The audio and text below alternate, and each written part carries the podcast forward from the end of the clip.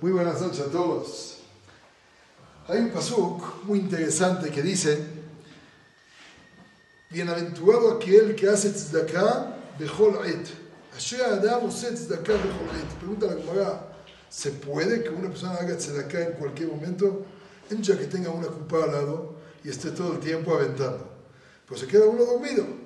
Si se queda uno dormido, ¿quién le va a seguir echando? Entonces, ¿cómo dice bechol et? Todo el tiempo a la pluma. No, taller, también está bien. Pero los jajaim lo explican así.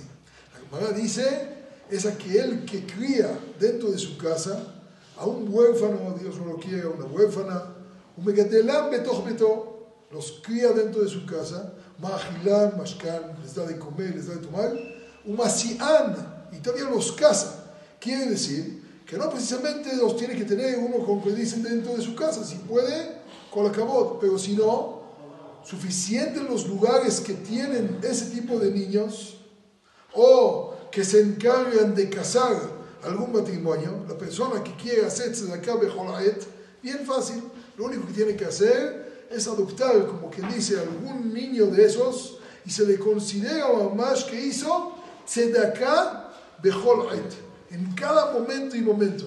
Cumplir de cierta manera con la tzedakah todo el tiempo es difícil, pero muchas veces son esos niños que están dentro de la casa de uno.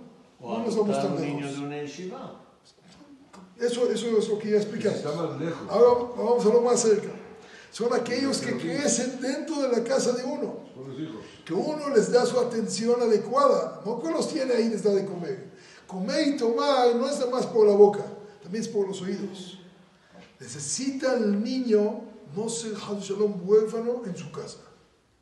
¿Cómo? Que su papá le haga tzedakah bechol ait. Que lo escuche, que se siente con él, que vea cuáles son sus necesidades.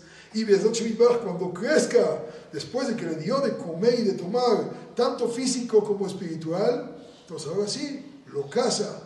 Y Be'ezat Shem va a poder cosechar, como dijo